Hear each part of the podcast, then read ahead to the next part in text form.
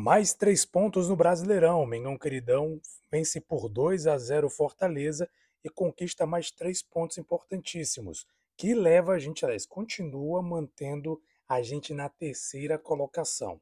Infelizmente, o Grêmio acabou conseguindo vencer o Bahia nos últimos momentos e o Botafogo fechou a rodada vencendo o Vasco e aí permanece a tabela. Mas calma, a gente está chegando e o Botafogo que se cuide. O Flamengo vem crescendo, tem um timaço vindo por aí, vamos falar sobre anúncios aí de jogadores que já chegaram ao Flamengo e de possíveis reforços que já iniciaram negociações que podem fazer o Flamengo um time mais do que nunca imbatível nessa temporada 2023. Nação, estamos começando mais um podcast. Esse é o podcast de número 381 aqui no seu, no meu, no nosso podcast Mengão em Foco. Seja bem-vindo, já estamos no ar. Está entrando no ar o seu podcast Domingão. Mengão em Foco. Apresentação: Jesus e TH.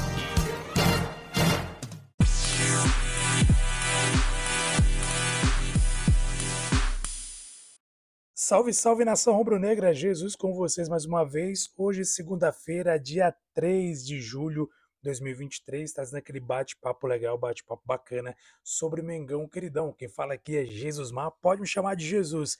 E esse é o seu, meu nosso podcast Mengão em Foco de torcedor para torcedor. Sempre falo para você, vale a sua participação. Caso você tenha interesse em participar do nosso podcast, pode mandar mensagem aí se acompanha no Spotify, por exemplo, tem sempre a opção de fazer um comentário sobre o podcast, sobre o episódio, o que você acha do episódio, o que você acha dos do que a gente fala aqui, do, do, dos jogos do Flamengo, daquilo que a gente noticia aqui do Mengão Queridão. E você também pode participar lá pelo Instagram, nosso Instagram, arroba Mengão em Foco, tudo junto, sem acento. Manda o direct, manda sua participação, que a gente vai trazer aqui para é, para ter aquela interação com você, amigo e amiga, que acompanha o nosso podcast Mengão em Foco. Vamos falar nesse primeiro bloco sobre a vitória do Flamengo por 2 a 0 no Fortaleza. O Flamengo sobrou em campo, dominou as ações do início ao fim, conseguiu ser bem efetivo. Vamos falar sobre a eficiência do Flamengo, tem sido impressionante. E o Flamengo conquistou mais três pontos importantes para manter o time nessa disputa do Brasileirão. Bem, o time começou, como eu falei, é avassalador. Começou dominando, na verdade, as ações, dominando todo o jogo do início. E logo no início do jogo ele teve uma situação, é, um pênalti, na verdade, cometido pelo Thiago Maia. O Thiago Maia chegou errado no lance, uma infelicidade, e acabou cometendo um pênalti. Porém, Matheus Cunha acabou defendendo um pênalti, ou seja, confirmando, na verdade, confirmando não, mantendo o Flamengo vivo no jogo, porque o Flamengo já era dominante desde o início, e esse pênalti defendido pelo Matheus Cunha garantiu que o Flamengo continuasse vivo no jogo. Salvo engano, três minutos depois, Gabigol marcou o seu gol de 150 com a camisa do Flamengo. É isso mesmo. Um belo lance do Arrascaeta, que foi o cara do jogo. Arrascaeta lançou uma bola sensacional na área. Gabigol chegou chutando sem chance para o goleiro do Fortaleza e o Flamengo abriu o placar. Como falei para vocês, o Gabigol chegou ao gol 150, igualando aí com Bebeto, nada mais ou menos que o próprio Bebeto, com gols na, com a camisa do Flamengo, ou seja, o gol 150, iguala, se eu não estou enganado, ele é o sétimo, salvo engano é isso, deve ser Gente, não sei se estou errado, que eu acabei esquecendo aqui, acabei esquecendo de anotar aqui na estatística, mas eu creio que ele deve ser o sétimo goleador com a camisa do Flamengo, aí com 150 gols, igualando-se ao Bebeto. Bem, como eu falei para vocês, o Arrascaeta fez o deu passe, né, fez ali uma assistência e teve bela atuação, boa atuação no jogo. O Arrascaeta fazendo o jogo, se não foi o melhor, um dos melhores jogos dele com a camisa do Flamengo neste ano 2023. Jogou muito do início ao fim e fez um belíssimo gol no segundo tempo, uma jogada na área, num bate-rebate. O, o Ayrton Lucas cruza a bola para o meio da área, o zagueiro, o defensor do Fortaleza, tenta tirar a bola, não consegue, a bola sobra limpa para o Arrascaeta, que enche o pé do ângulo, praticamente no ângulo, ali na parte alta do goleiro. No ângulo não, vai ser na parte bem alta. O goleiro do Fortaleza sequer conseguiu esboçar alguma reação e o Flamengo marcou o seu segundo gol. O que chama a atenção nesses dois gols, o que eu falei aqui lá no início da introdução do podcast, é o nível de eficiência que o Flamengo demonstrou na partida. Porque se a gente pegar a estatística do Flamengo contra o Fortaleza, a gente vai ver que o Flamengo ele teve relativamente menos oportunidades em relação ao Fortaleza. Olha só, para você ter ideia, eu vou puxar aqui a estatística para você ver o que aconteceu é, nessa partida, o tanto que o Flamengo foi eficiente né, durante esse jogo. Olha só uh, o que aconteceu no jogo, para você ter ideia das estatísticas. O Flamengo foi dominante, claro, falei para vocês que o Flamengo dominou as ações do início ao fim, ou seja, o Flamengo ele mostrou superioridade, né, mostrou ali amplo domínio do jogo, tanto é que ficou no final a estatística 60% de domínio de bola do Flamengo contra 40 do Fortaleza, porém chutes, veja só, chutes 14 do Fortaleza, 10 do Flamengo. Chutes a gols 5 do Fortaleza contra 4 do Flamengo. O Flamengo jogou, chutou menos a gol, 4, porém dos 4 marcou 2. Ou seja, olha só o nível de eficiência do Flamengo. Isso é importante frisar porque se você acompanha o nosso podcast há um bom tempo, eu sempre reclamei, critiquei o fato do Flamengo ser pouco eficiente. Muito pouco eficiente. Porque o Flamengo tem sido assim muito, mas muito pouco mesmo. Ele fazia ali jogos que é, chutava muito a gols e não conseguia converter. Já o adversário chegava poucas vezes ao gol e conseguia fazer o gol em cima do Flamengo. Isso era recorrente, sempre recorrente. Parece que até então, e isso não é jogo de esse jogo de sábado contra Fortaleza, mas se você acompanhar os jogos passados, foi uma coisa bem parecida. São jogos que o Flamengo não chutou tanto ao gol, porém, dos chutes que fez a gol, conseguiu converter boa parte, ou pelo menos necessário, para conseguir a vitória. Cabe destacar também algumas atuações, como a do Bruno Henrique, que tem voltado muito bem, tem mostrado aí sinais, né? Teve lances ali de velocidade, teve lances de dribles eh, que ele, que ele conseguiu ali imprimir no jogo. Então ele mostra mais uma vez, após a bela partida contra o Alcas, que ele está voltando e voltando bem. Ou seja, nosso BH27 está voltando para elevar o patamar, como ele mesmo falou, para colocar o Flamengo em outro patamar. Então, uh, muita felicidade para parte da torcida flamenguista. Eu sei que você, flamenguista, também está feliz com isso. BH faz muita diferença, fez muita falta e está voltando com tudo para ajudar o Mengão queridão nessa, nessa temporada e também na temporada seguinte. Outra atuação que cabe destacar foi a boa atuação do Davi Luiz. Infelizmente, o Léo Pereira, ainda no primeiro tempo, acabou saindo.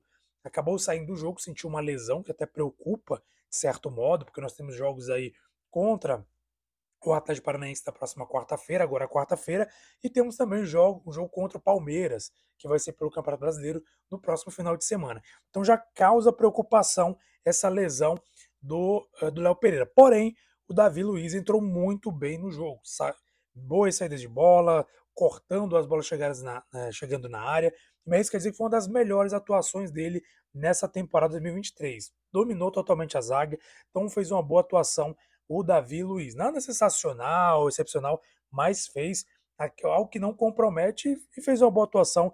De modo geral, poderia dizer que ele foi, foi boa atuação. Não vou dizer que foi excepcional, mas foi uma boa atuação. É claro que a gente sempre espera muito mais né, do nível do Davi Luiz, porém, é, nível geral, ele fez uma belíssima atuação.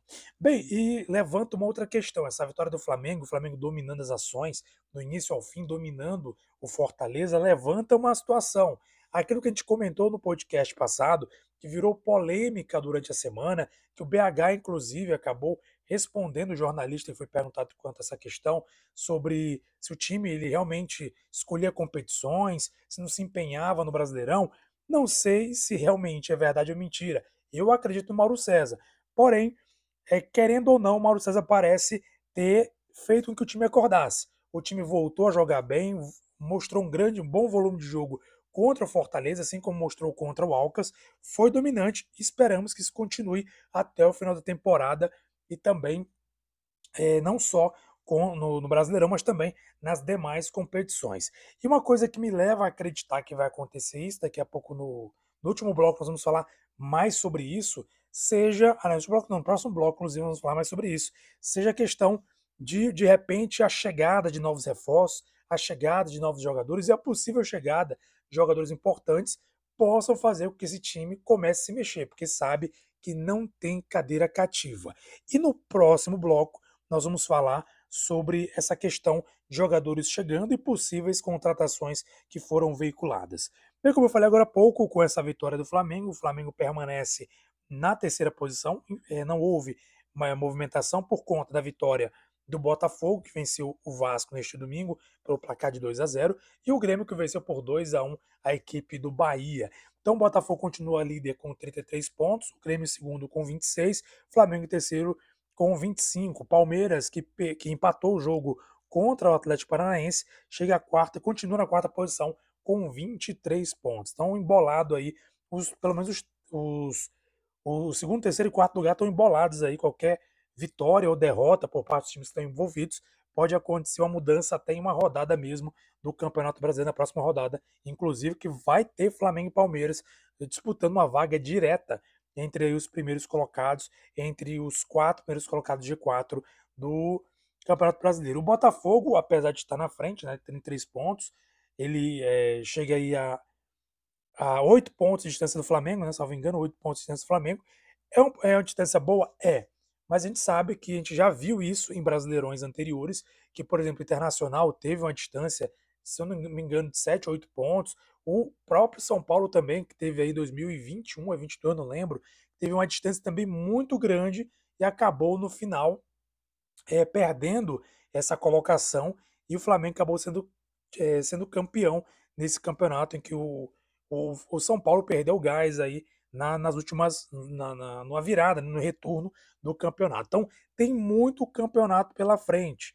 O Botafogo, claro, tá fazendo bons jogos, tá fazendo a parte deles, o torcedor tá aí animado, só que a gente sabe que uma coisa é você dominar o turno inteiro. A gente já viu isso acontecer várias vezes no Campeonato Brasileiro. Agora saber se o Botafogo vai ter estrutura para manter isso até porque eles também perderam o treinador deles. Mas isso aí é problema deles, porque aqui a gente fala de Mengão, aqui é Mengão em foco. Agora vamos falar da janela de transferência, o que está acontecendo, quem está chegando, quem está saindo. Teve um jogador que saiu, é, neste final de semana foi anunciado a saída do jogador. Vou começar falando da saída. Hugo Souza foi emprestado, está sendo emprestado ao Chaves de Portugal. Foi anunciado aí é, pelo GE Flamengo, anunciado que o Flamengo chegou a uma negociação para emprestar Hugo Souza a um time de Portugal chamado de Chaves. A gente sabe que Hugo Souza tem perdido espaço e com a chegada do Rossi, a tendência é que mais ainda ele perca mais espaço, porque não conseguiu se firmar, né? O goleiro de 24 anos vai reforçar o Chaves de Portugal. O acerto de um empréstimo por 12 meses foi feito nesta semana e o jogador do Flamengo aguarda a data de sua viagem para se apresentar à nova equipe. Né, o jornal português O Jogo publicou primeiramente a informação. Hugo estreou profissionalmente em 2020, com muito destaque, empate com o Palmeiras, no jogo que o elenco havia sofrido forte surto de Covid. É, o atleta terminou a campanha do Octa Campeonato Brasileiro como titular, são 71 partidas como profissional do Flamengo, além de um brasileiro conquistado Libertadores Supercopa do Brasil, Campeonato Carioca e Copa do Brasil. Bem, como eu falei agora há pouco, sem espaço, sem espaço, ele acabou aí sendo emprestado. Tomara que ele tenha muito sucesso, né, que ele consiga, enfim, fazer ali. É, ele precisa desse, dessa oportunidade para, quem sabe, voltar a mostrar o bom futebol que ele tem. Né? Um jogador jovem, um jogador que tem tudo para conseguir é, despontar na carreira e tomara que ele consiga dar a volta por cima, que esse empréstimo venha se resultar em boas atuações ele possa, quem sabe, seguir a carreira né, na, na própria Europa mesmo. Quem sabe ele consegue dar essa volta por cima. E nós temos aí o Matheus Cunha, como eu falei no bloco anterior, que defendeu o pênalti cada vez mais, confirmando a titularidade, porque o Matheus Cunha chama atenção além, não só o fato de ele defender pênalti, mas tem feito boas atuações, defendeu muito contra o Alcas também. Nos últimos jogos, na verdade, tem defendido muito. E o melhor de tudo, ele sai muito bem com os pés. É, um, é algo que o Sampaoli ele gosta de exigir dos goleiros, ele trabalha ali com a trinca, praticamente ele, ele com os dois zagueiros faz uma trinca na saída, ou seja, fica muito adiantado para a saída de bola, ele tem desempenhado muito bem esse papel. Então acho muito difícil se o Rossi não mostrar algo muito melhor em treinos, ele conquistar a vaga do Matheus Cunha, que nesse momento é titular absoluto. Então com a chegada do próprio Rossi, né, que chegou essa semana já, e já vai começar os treinos, se não me engano, essa semana, agora, é com a chegada do Rossi fica mais difícil ainda, praticamente possível, o Hugo ter alguma oportunidade. Ele foi, enfim, emprestado para esse time de Portugal, o time do Chaves. E quem tá chegando é Alan, o Alan, isso mesmo, Alan, ex-Atlético Mineiro, tá chegando. Inclusive no aeroporto ele deu ali palavras rápidas, falando da ansiedade que ele tem por defender a camisa do Flamengo. Ele foi contratado pelo Flamengo, enfim, a novela terminou, novela Alan, e ele já se apresenta para poder integrar aí os treinamentos do Flamengo. O Alan, que é um volante, né? O São Paulo gosta muito dele, trabalhou com o São Paulo, inclusive, quando o São Paulo era treinador do Atlético Mineiro. Então é alguém de confiança do São Paulo e vem para qualificar mais ainda o meio de campo. Aquilo que eu falei, terminei de falar no, no último no bloco, no primeiro bloco né, desse podcast, eu falei o que pode causar uma competitividade muito grande no Flamengo, porque ele é mais um volante. Nós temos aí de volantes é, efetivamente volantes, porque a gente nem conta muito o Gerson como volante, Gerson está muito mais solto, é como se ele fosse um homem de meio de campo mesmo. Mas a gente conta aí, por exemplo, o Thiago Maia, o próprio é, Thiago Maia, Pulgar, quem mais? O. Basicamente, Thiago Maia e Pulgar, porque a gente nem pode contar muito também o, o Hugo, né? O Hugo, esqueci, o, esqueci o nome dele agora, o Vitor Hugo, a gente não pode contar muito ele como volante, porque na verdade ele é mais um camisa 10 que um volante. Tanto é que ele mesmo substitui geralmente o Arrascaeta. Então, nós temos mais um jogador para o meio de campo, Vidal, né, que está de saída e que nunca mais teve oportunidade, que tem jogado muito mal, não tem apresentado bom futebol. Então, é um jogador importante para compor essa volância do, do Flamengo. E, gente, é sempre necessário. A gente às vezes comenta, discute, ah, mas o Flamengo está contratando muita gente, mas é isso mesmo. Tem que manter um time qualificado. Nós temos três competições disputando Copa do Brasil, Campeonato Brasileiro, disputando também Libertadores. Quanto mais qualificado for o nosso time, melhor ainda. Por exemplo, né, o ataque, não esqueci de mencionar, o Gabigol, infelizmente, ainda no primeiro tempo, acabou sofrendo uma lesão em, é, contra o Fortaleza e acabou saindo para a entrada do Pedro. Então imagina, se o Gabigol entra aqui, entra o Pedro, um atacante qualificado. Então é bom a gente ter sempre o elenco qualificado, porque a gente nunca sabe quando vai precisar de um jogador para determinada posição. Então sempre é bom ter o elenco qualificado, nunca é demais jogadores qualificados. E o São Paulo faz questão que o meio de campo, ali a volância e jogadores mais avançados tenham essa qualificação. Porque a gente precisa de passe de bola, ele precisa de um time que trabalhe bem a bola, que não perca a bola, consiga segurar a bola.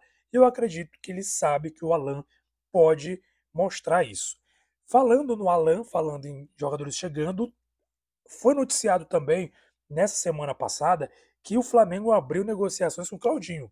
Foi anunciado aí por, por, pela mídia, foi anunciado por jornalistas que acompanham o dia a dia do Flamengo, que o Flamengo já conversou com o jogador Claudinho, ex-Bragantino, está jogando no time da Rússia e no Zenit, salvo engano, no Zenit, e ele já conversou com o Flamengo e parece que o staff do jogador tem interesse sim que o Claudinho venha atuar no Flamengo. Porém, agora, o, o que tende a acontecer uma dificuldade é a questão da negociação diretamente com o Zenit, porque é um time que tem muito dinheiro, tem muita grana e não precisa de dinheiro. Agora, saber se a gente vai liberar ele ou não é outro assunto, é outra conversa. Então, o que pode ficar um pouco mais difícil nessa negociação é a questão do clube do, da Rússia. Né? A gente sabe que a gente tem, inclusive, uma cláusula da questão da, da Rússia por conta da guerra. Porém, sempre há dificuldade nessas negociações. Né? Falando em Rússia, a gente lembra que o próprio é, o próprio o próprio Ayrton Lucas foi um jogador que veio também, né? Não estava engano, do Sparta, que não sei se foi do Sparta que ele veio, e conseguiu aí mostrar boas atuações, tem sido, na verdade, o melhor jogador nesta temporada do Flamengo. Inclusive se rendeu para ele convocação para a seleção brasileira e tem grande chance de quem sabe assumir o manto da seleção como lateral esquerdo titular. Então, os jogadores que estão lá fora sabem que o Flamengo é uma vitrine, querendo ou não. Ainda mais você que está num, time da Rússia que enfrenta esse momento difícil de guerra e de isolamento. Pode ser importante para o jogador brasileiro conseguir vir para um time de muita expressão que é o Flamengo. Então, quem sabe a oportunidade também do próprio Claudinho, ver com a oportunidade de ter nova visibilidade, quem sabe também ter oportunidades novamente na seleção brasileira e mesmo a questão da carreira profissional mesmo, ter visibilidade até para a Europa mesmo, quem sabe, para outros times da Europa que venham ver o futebol dele. Porque enquanto ele estiver na Rússia, infelizmente para ele vai ser mais difícil conseguir uma visibilidade. Infelizmente, essa é a realidade nesse momento. Olha, a gente tem que analisar que o Flamengo está montando um timaço. Se você analisar bem, se você olhar o time titular do Flamengo, o time reserva, e se o Claudinho vier, olha só a qualificação que o Flamengo tem. Como eu falei agora há pouco, nunca é demais ter jogadores qualificados. Olha o time maço que o Flamengo está montando, jogadores a nível de seleção. Ou seja, o Flamengo monta um time imparável, imbatível.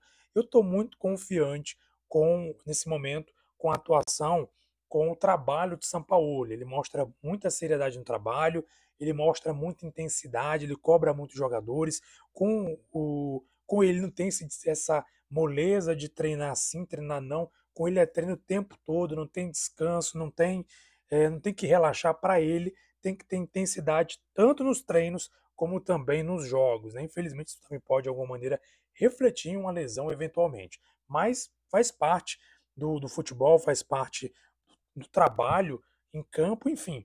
Vamos torcer para que o Flamengo consiga cada vez mais melhorar e esse timaço venha de fato em campo jogar o que se é esperado, porque temos muitos jogos decisivos pela frente e o próximo é contra o Atlético Paranaense e no próximo final de semana tem o Palmeiras pelo Campeonato Brasileiro.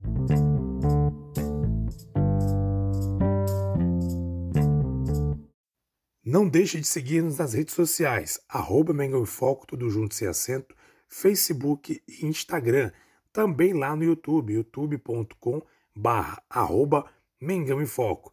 Não esquece também de favoritar a sua, na sua plataforma preferida de podcast para não perder nenhum dos nossos episódios. Saudações rubro-negras.